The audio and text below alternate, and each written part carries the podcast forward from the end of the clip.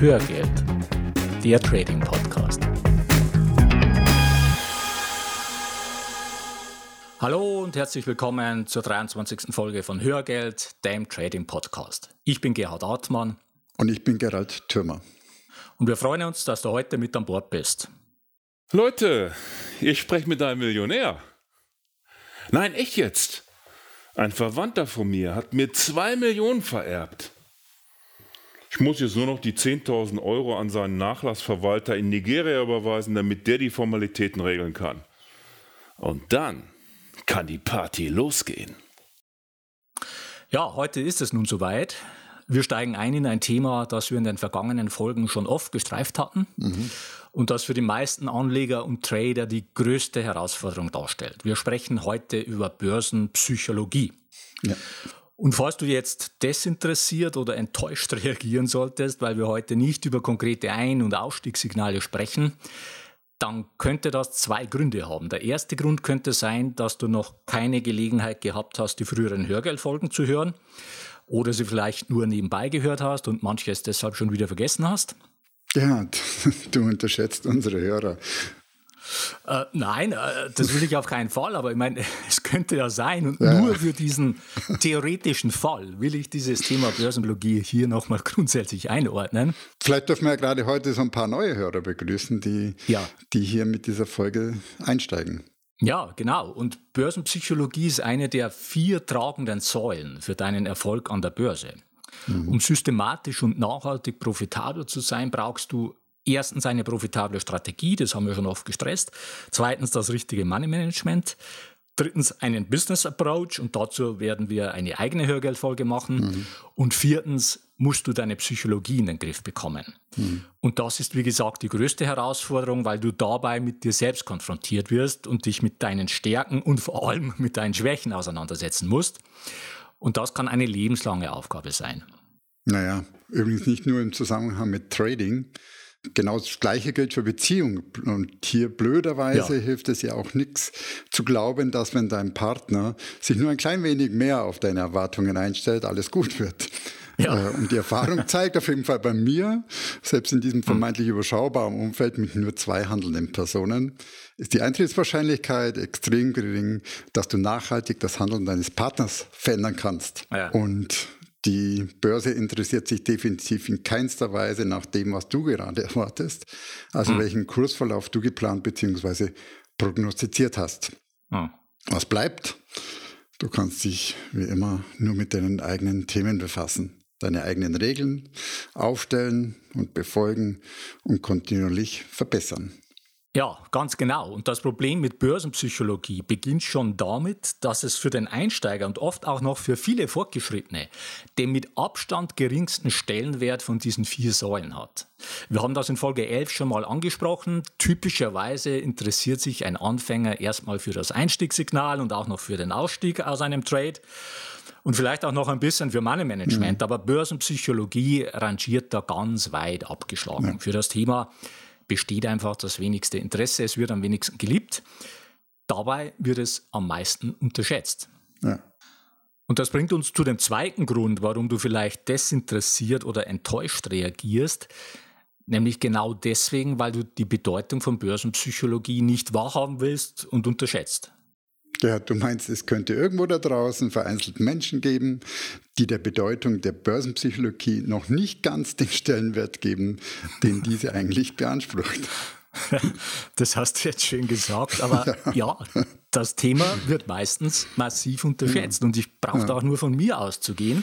Ja. Also wenn mir, wenn mir früher jemand von Börsenpsychologie erzählt hat, dann hat mich das einfach nicht interessiert. Hm. Das war ja. Genau, ah. so ging es mir auch und geht mir teilweise auch immer noch so. Aber es ist trotzdem spannend und, und super wichtig. Lass uns heute nochmal drüber sprechen. Ja. Und ich gebe zu, mir selbst tut es auch immer gut, wenn wir immer wieder auf dieses Thema zurückkommen. Es hm. rutscht hm. einfach zu leicht äh, in der Prio-Liste nach hinten. Ja. Und klar ist auch, dass wir das Thema mit dem Stellenwert heute für dich nicht komplett lösen können. Wir werden den Fokus auch in zukünftigen Folgen einfach immer wieder auf das Thema bringen. Ja, wir werden das Problem heute leider nicht für dich lösen. Also wenn du diese Bedeutung von Börsenpsychologie ja. noch nicht so wahrhaben wirst, aber das ist auch gar nicht notwendig, weil das der Markt lösen wird. Also ich muss das jetzt einfach mhm. mal so hart mhm. sagen, wenn du dir nämlich diese Bedeutung von Börsenpsychologie mhm. für deinen Erfolg mhm. nicht bewusst magst und das Thema nicht in den Griff bekommst, mhm. dann wirst du scheitern. Ganz einfach. Mhm. Ja, ja. Und unser Anliegen ist es einfach, dass du die Wichtigkeit und Bedeutung der Psyche für deinen Erfolg beim Trading erkennst und dich ja. ehrlich und aktiv mit deinen Stärken und Schwächen auseinandersetzt und hm. gegebenenfalls sogar bereit bist, Zeit und vielleicht sogar Geld in deine Weiterentwicklung in diesem Punkt zu investieren. Ja. So, und nach diesen eindringlichen Appellen geht es jetzt rein ins Thema. Die Börse wird von zwei großen Emotionen beherrscht, das ist mittlerweile schon eine Binsenweisheit. Mm, ja, klar, Angst und Gier. Genau. Und damit auch die kleinen Schwestern von den beiden.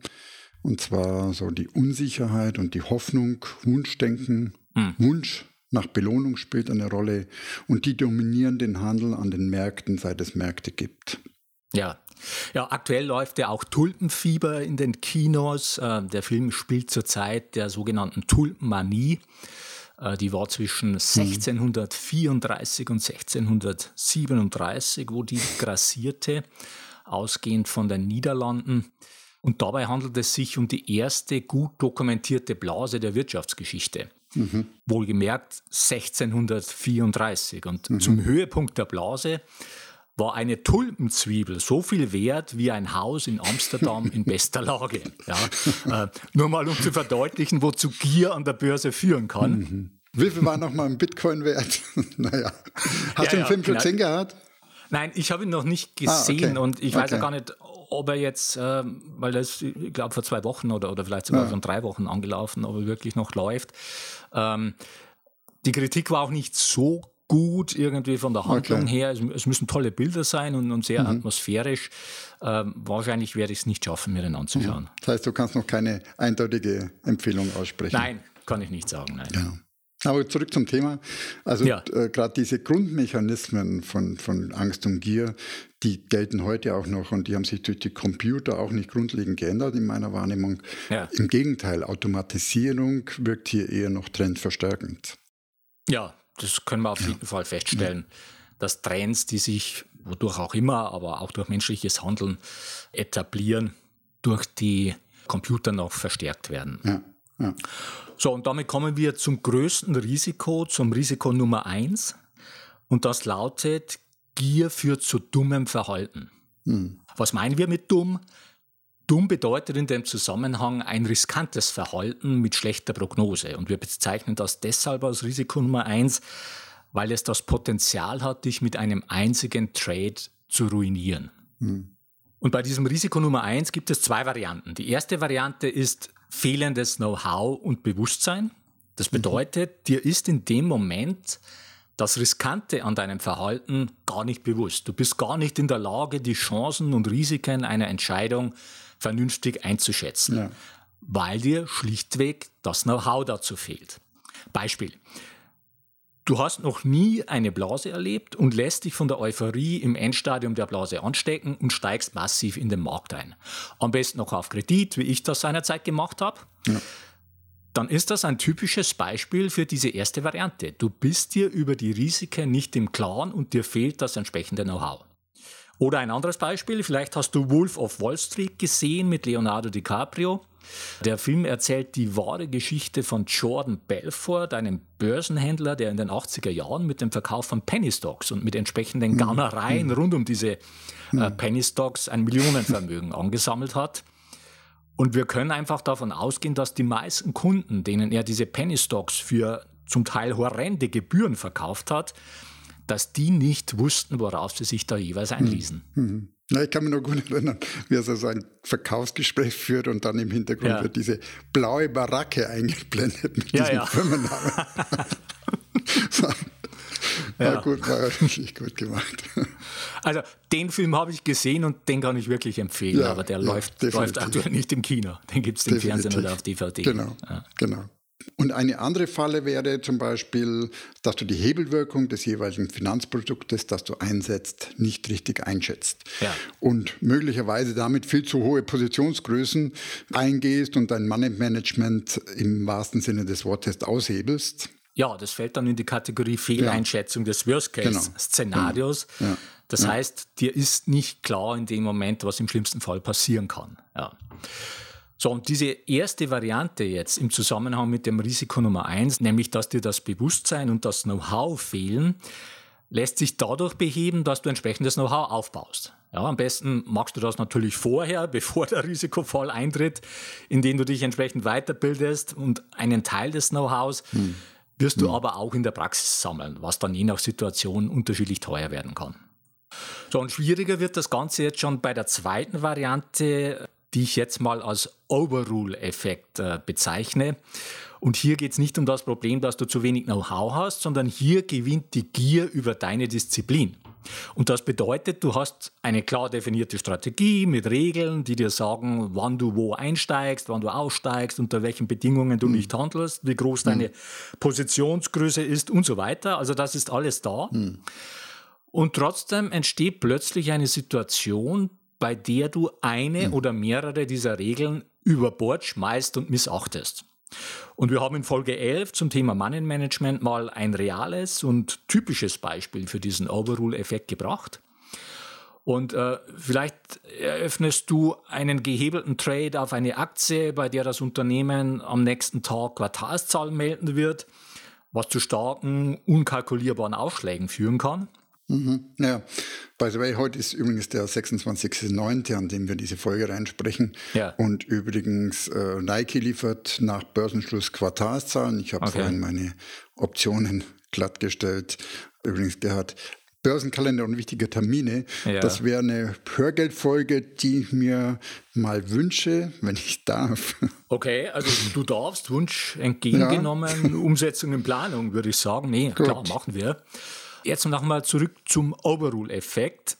Obwohl also die Regeln deiner Strategie dir klar verbieten, in so einer Situation in einen Trade zu gehen, magst du das trotzdem.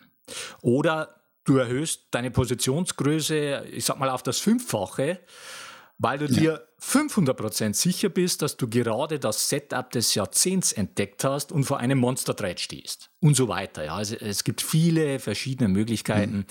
wie die Gier dich aushebeln kann. Und die Zähmung des Overrule-Effekts ist langfristig die größte Herausforderung für dich als Trader und Investor. Das mhm. ist eine Lebensaufgabe. Mhm. So, und damit kommen wir zur zweiten großen Emotion, die das Geschehen an der Börse beherrscht, nämlich die Angst. Und da ist es wichtig zu verstehen, dass beim Traden und Investieren uralte, archaische Prozesse im Körper ablaufen, die aus einer Zeit stammen, als wir unser Essen noch mit Speeren und Keulen gejagt haben und diese Prozesse bezeichnet man als Kampf-Fluchtreaktion. Und die haben sich über Hunderttausende von Jahren entwickelt und natürlich auch bewährt, sonst wären wir nicht mehr da, und sind entsprechend tief in unserem Gehirn verankert. Und wenn du tradest oder auch investierst, dann riskierst du erstmal Geld und du bekommst Angst, dieses Geld zu mhm. verlieren. Mhm. Und dadurch entsteht eine vergleichbare Situation, wie wenn du vor einem Säbelzahntiger stehst, der dich gerade als attraktive Beute identifiziert hat. Und das lässt sich mhm. heute auch mit MRT messen. Ja, nochmal MRT. MRT ist das, wenn man in die Röhre geschoben wird, oder? Ja, genau. Also nicht, wenn man in die Röhre schaut, ja. sondern in die Röhre geschoben wird. Magnetresonanztomographie oder auch Kernspintomographie. Ja. ja. Also ein okay. Bildgebungsverfahren, mit dem man einfach alles Mögliche äh, visualisieren kann, was so im Körper passiert und auch im Gehirn.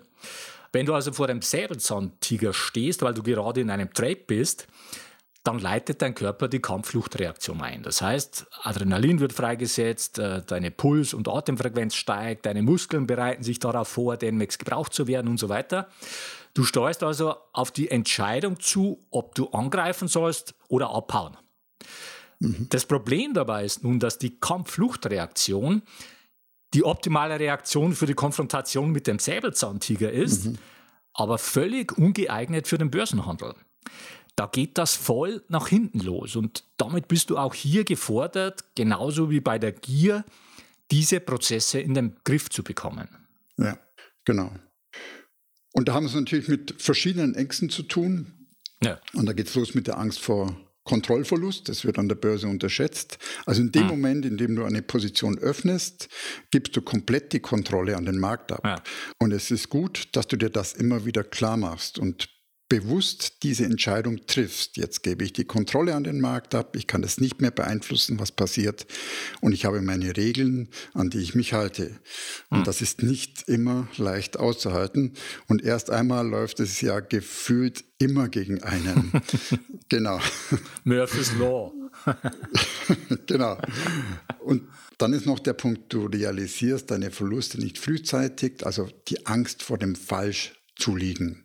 Das ist die Prospekttheorie, eine wirtschaftswissenschaftliche Theorie über das Verhalten unter Unsicherheit, begründet von Daniel Kahnemann, Nobelpreisträger im Jahr 2002 hat er mit seinem Partner gemacht. Seinen Namen, den habe ich jetzt nicht mehr parat.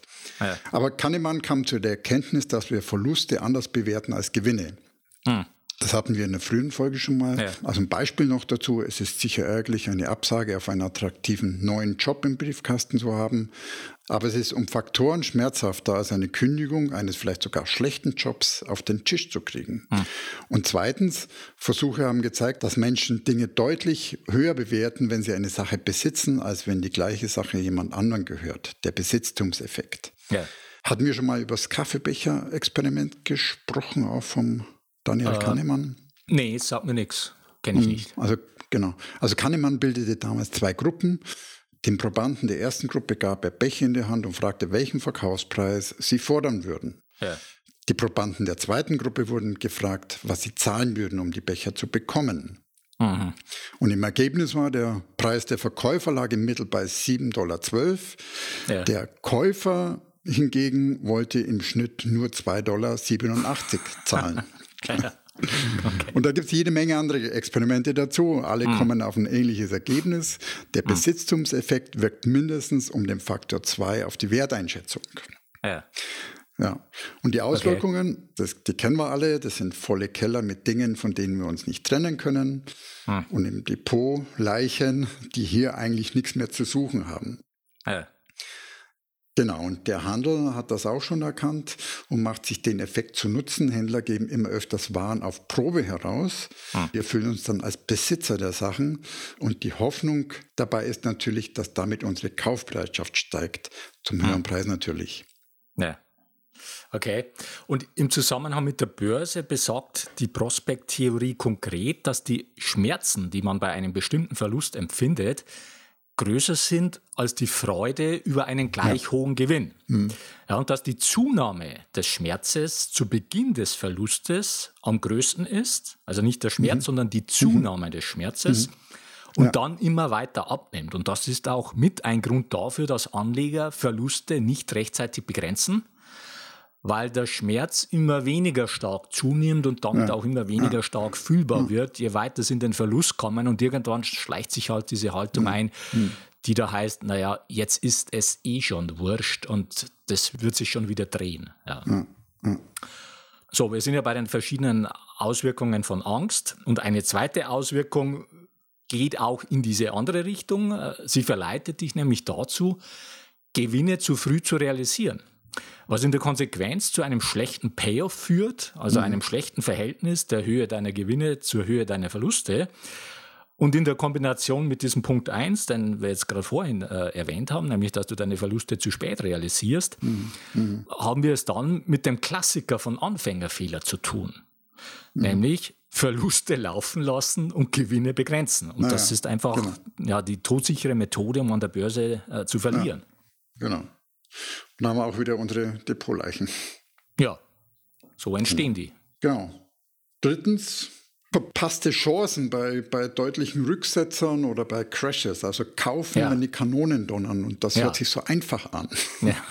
Aber in genau. dem Moment ist dein Umfeld wirklich nur noch negativ eingestellt und du kriegst nur noch Negativbotschaften. Und, und die Angst, die Angst äh, siegt genau. ja, und man kauft ihm nicht. Genau. Und blöderweise, was da noch dazu kommt, dass wir über diese entgangenen Chancen typischerweise nicht Buch führen. Ja. Ich leider auch nicht, um ehrlich hm. zu sein. Ja, kommen wir zur, zur vierten Auswirkung. Die Angst kann auch dazu führen, dass du dich nicht traust, in einen Trade einzusteigen. Dass du immer noch mehr Bestätigung suchst, indem du den Chart mit zig verschiedenen Indikatoren vollpflasterst. Und das Ganze führt dann zur sogenannten Analysis Paralysis. Das heißt, du bist gelähmt von der Fülle der Informationen, die sich in der Regel zum Teil auch widersprechen. Und du kommst gar nicht mehr in den Trade rein. Und das ist mhm. wirklich ein Problem für viele mhm. Trader. Mhm. So, eine fünfte Auswirkung von Angst nehmen wir an. Du handelst eine Trendfolgestrategie und solche Strategien haben oft geringe Trefferquoten von 40 oder auch nur 30 Prozent, mhm. obwohl sie profitabel sind. Und nehmen wir an, du hast jetzt in einem Wert mehrere Verlusttrades hintereinander gehabt. Und jetzt stehen deine Signale wieder auf grün und sagen dir, wieder in diesen Wert mhm. einzusteigen. Die letzten Verlusttrades, die stecken dir aber noch so in den Knochen, dass du diesen Trade jetzt nicht mehr magst. Entgegen deiner Strategieregeln. Gut, du ahnst es. Dieser Trade wäre natürlich ein Gewinner gewesen und er hätte alle deine vorherigen Verluste wettgemacht und du wärst sogar in Summe im Plus. Mhm. Aber deine Angst stand dir im Weg und so sitzt du auf deinen Verlusten. So, und jetzt kommen wir zur Auswirkung Nummer 6 von Angst. Du kommst mit deiner Strategie in einen Drawdown, das heißt, dein Tradingkapital schrumpft momentan und jetzt kommen dir Zweifel an deiner Strategie. Du verlierst das Vertrauen und du bekommst Angst, dass dieser Drawdown noch weitergeht. Und du bist frustriert und hörst auf, diese Strategie zu handeln und machst dich auf die Suche nach einer anderen mhm. Strategie. Das heißt, du wirst zum Strategie- oder Systemhopper auch das ein weit verbreitetes Phänomen unter den Anfängern und auch das eine sichere Methode, um systematisch mhm. Geld zu verlieren, mhm. weil du immer im Drawdown aussteigst. Das heißt dann, wenn du ja entweder wirklich im Verlust bist oder zumindest in einem deutlichen Gewinnrückgang. Mhm. Ja. Dann kommen wir zur Auswirkung Nummer sieben, hat auch mit Trendfolge zu tun. Trendfolge heißt ja auch, dass du den Mut hast, auch bei steigenden Kursen zu kaufen versus der ja. Schnäppchenjagd. Also mental ist ja. es viel leichter, in einen Wert einzusteigen, wenn dieser schon deutlich an Wert abgegeben hat hm. und wir ein vermeintliches Schnäppchen wittern. Ja. Genau, ja, und wir wissen, was die erfolgreichere Strategie ist. Ja, zumindest die Strategie, die, die für den Einstieg äh, ja. erfolgsversprechender ist und ja. auch leichter umzusetzen. Ja. So, jetzt haben wir alles an die Wand gemalt, was psychologisch alles schiefgehen kann. Die Gretchenfrage ist jetzt, wie gehst du damit um? Das heißt, was machst du damit mhm. jetzt mit all mhm. diesen Informationen und Warnungen? Naja, also den ersten Schritt, das Problem zu lösen, hast du schon gemacht, nämlich indem du dir das Problem erstmal bewusst machst, was uns mit dieser Hörgeldfolge hoffentlich gelungen ist.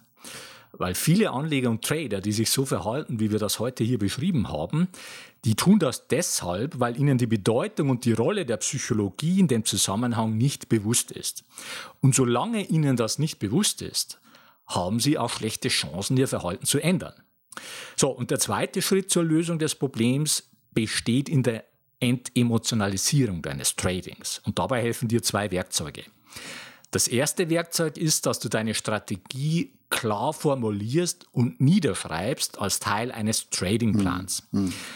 Ja, also dass du grundsätzlich eine stimmige Strategie benötigst, um an der Börse erfolgreich zu sein, das haben wir schon oft genug mhm. gestresst. Ich denke, das ist mittlerweile klar. Aber worauf es uns heute hier ankommt, ist, dass du diese Strategie auch wirklich niederschreibst. Auf Papier, in Word oder was immer dir am liebsten ist. Mhm.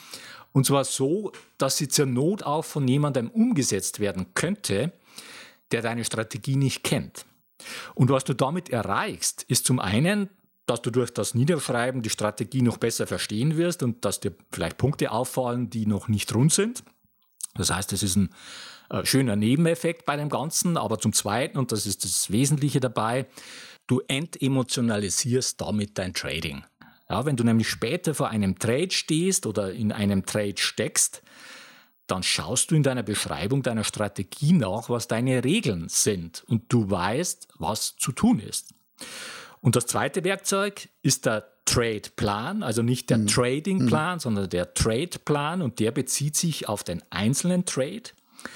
Und in diesem Trade Plan dokumentierst du, und zwar bevor du in einen Trade einsteigst, warum du diesen Trade machst und mit welchen Rahmenbedingungen du diesen Trade machst. Das heißt, mit welcher Positionsgröße, welche Strategie du hier umsetzt, für den Fall, dass du mehrere Strategien tradest, wann du aus dem Trade wieder aussteigen willst und so weiter.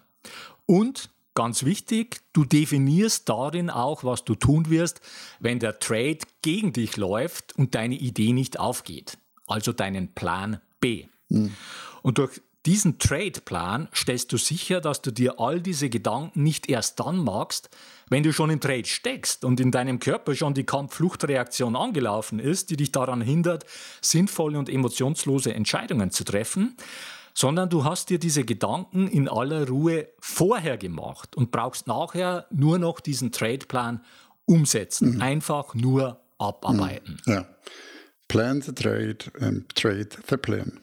Genau so ist es. Plan the trade and trade the plan. So, und damit kommen wir zum Fazit für die heutige Folge. Erstens, Psychologie ist die wichtigste Säule für nachhaltigen Erfolg an der Börse. Zweitens, das Börsengeschehen wird von den zwei großen Emotionen Angst und Gier beherrscht. Drittens, wenn du an der Börse handelst, kommt es in deinem Körper zur uralten Kampf-Fluchtreaktion, die jedoch hier völlig fehl am Platz ist. Viertens, es ist eine lebenslange Aufgabe, diese Prozesse und die gesamte Psychologie zu beherrschen. Mhm. Fünftens, zwei Werkzeuge helfen dir dabei. Erstens das Niederschreiben deiner Strategie in Form von klaren Regeln und zweitens die Erstellung eines Trade-Plans vor jedem Trade. So, und jetzt zu unserem Pick der Woche.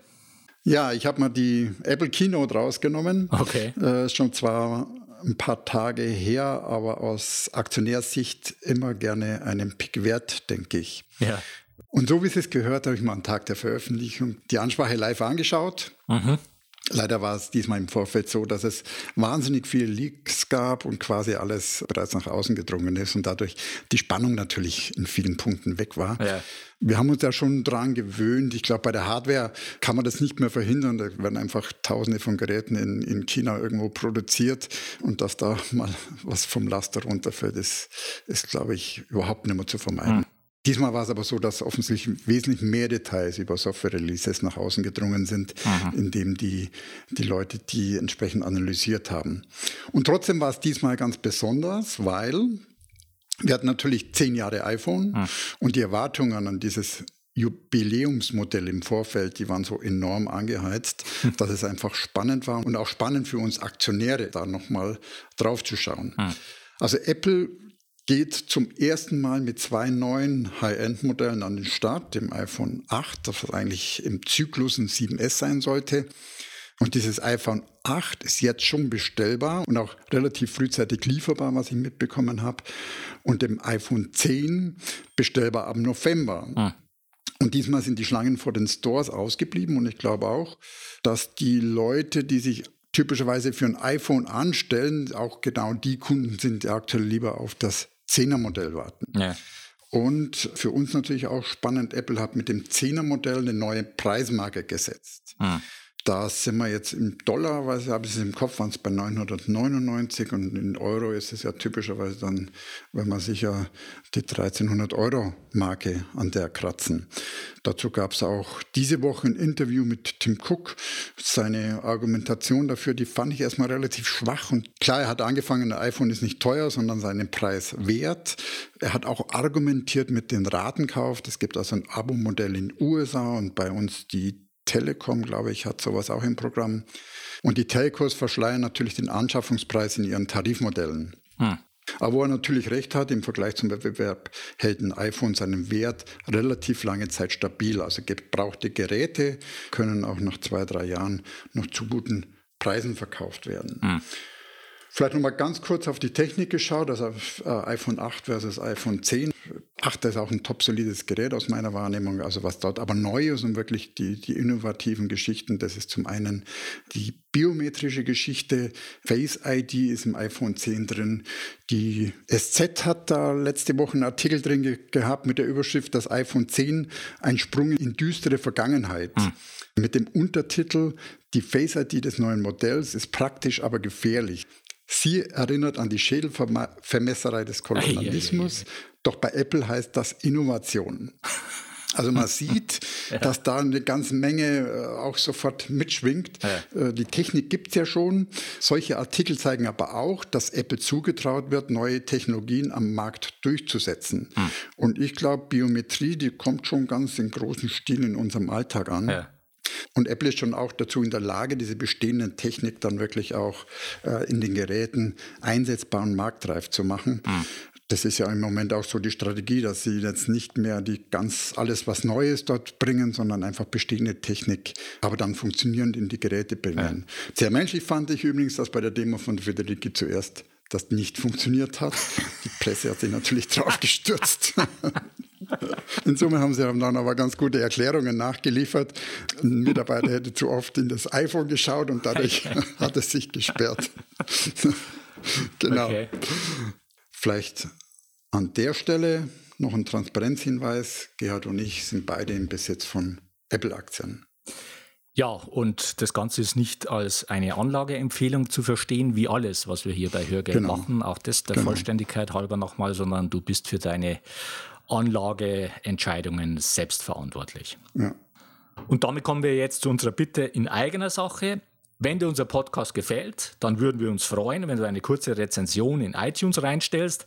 Das geht ganz einfach und schnell und hilft uns im Ranking weiter nach oben zu kommen und besser gefunden zu werden und ist für uns eine zusätzliche Motivation, mit Hörgeld weiterzumachen.